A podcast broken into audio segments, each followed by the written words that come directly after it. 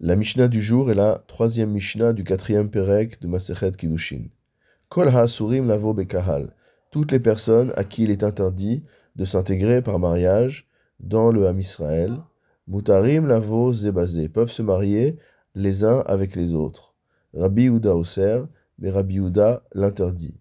Le Barthénora nous explique Afalgav detanina la beresha mamzere untine mutarim lavo zebazé lorsqu'on a enseigné au-dessus que les mamzerim et les netinim, c'est-à-dire les descendants des givonim, avaient le droit de se marier les uns avec les autres, Hakamashmalan, on vient apprendre ici que Ger Amoni ou Moavi Imamzer Shtuki va Soufi, que cela inclut également un converti venant de la nation de Amon ou de la nation de Moab, qui sont normalement des nations qui n'ont pas le droit de se convertir et de s'intégrer au Ham Israël.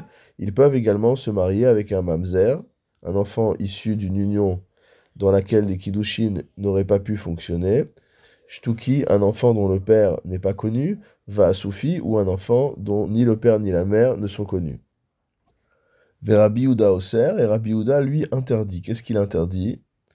Le Barthénora explique, mais Faresh Bigmara. Il est explicité dans la Gemara, de Achika Amar, que le sens de cet enseignement est le suivant. Afilu Rabbi Yehuda Mamzeret, que même Rabbi Yehuda qui interdit qu'un converti se marie avec une mamzeret, hanemile ger shel. Cela n'est valable que pour un, converti qui vient des autres nations, chez Mutar Lavo Bekal, auquel il est permis de rentrer dans le Kaal, c'est-à-dire pour lesquels il y a l'autorisation de se convertir. Yehuda. Donc ce sont ces convertis-là, les convertis entre guillemets classiques, que Rabbi Yehuda euh, interdit au mariage pour une mamzeret. Des sfirale kal gerim ikre kahal. Parce que lui pense que la communauté des gerim, c'est-à-dire l'assemblée des convertis, s'appelle kahal. Ils font partie de la communauté d'Israël. Aval ger amoni ou moavi. Mais en ce qui concerne un converti de Amon ou de Moav, sur lavo bekahal, qui lui ne peut pas rentrer normalement dans la communauté d'Israël, puisqu'il est marqué Loyavo Amoni ou Moavi ou Amoni, alors, Modé Rabbi Yehuda chez Moutar Bemamzeret, Rabbi Yehuda dans ce cas-là est d'accord qu'un tel converti, donc une personne de Moab ou de Hamon qui s'est converti, pourrait se marier avec une Mamzeret. Rabbi Eliezer Omer. Rabbi Eliezer va essayer de résumer les choses de manière euh, conceptuelle, entre guillemets. Vada'an bevada'an mutar.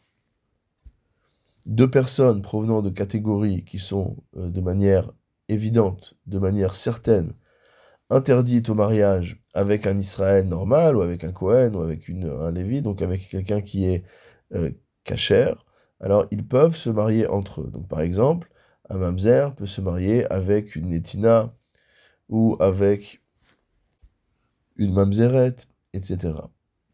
Vada'an bisfekan, ou sfekan bevada'an, ou sfekan bisfekan asur. Par contre, si on est dans une, personne d'une catégorie qui est certainement interdite, avec une personne qui est d'une catégorie sur laquelle on a un doute, si elle est interdite ou pas, ou l'inverse, ou alors deux personnes qui proviennent de catégories sur lesquelles on a un doute, alors là, il y a interdiction de se marier. Vada'an besfekan, donc quelqu'un qui est euh, interdit de manière certaine, comme un mamzer par exemple, euh, ou comme un natin, il lui sera interdit d'être marié avec un shtuki ou un soufi, puisque sur le shtuki ou la soufi, on est simplement sur une situation de doute. Et dans le sens inverse, c'est-à-dire un shtuki ne pourra pas se marier avec une autre personne qui est dans une situation de doute, donc avec une shtukite par exemple, ou un soufi avec une asoufite, ou un soufi avec une shtukite.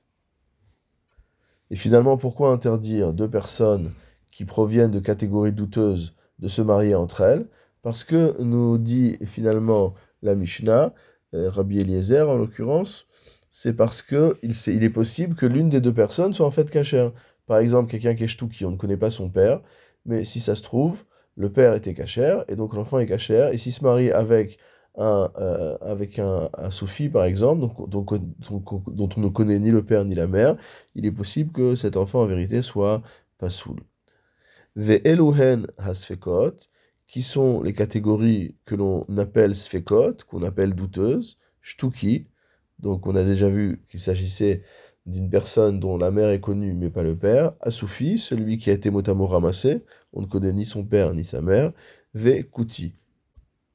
Les Kuti désignent un peuple qu'on assimile généralement aux Samaritains, et ils font partie euh, de cette catégorie de personnes douteuses. Pourquoi? Parce qu'ils ne sont pas compétents en ce qui concerne les halachot de Gitin, Vikidushin, des divorces et des mariages, et donc il y a toujours euh, un doute par rapport au fait de savoir si les enfants issus de cette communauté-là ne sont pas des mamzerim. Le Barthénora précise, Veha Idna et de nos jours, concernant ces Samaritains, Asaum Kenochim Gmurim Lechol Divrehem, les Chachamim les ont considérés comme étant des goyim complets pour toutes les halachot, c'est-à-dire qu'on ne considère pas simplement qu'il y a un safek, ils sont considérés véritablement comme un autre peuple.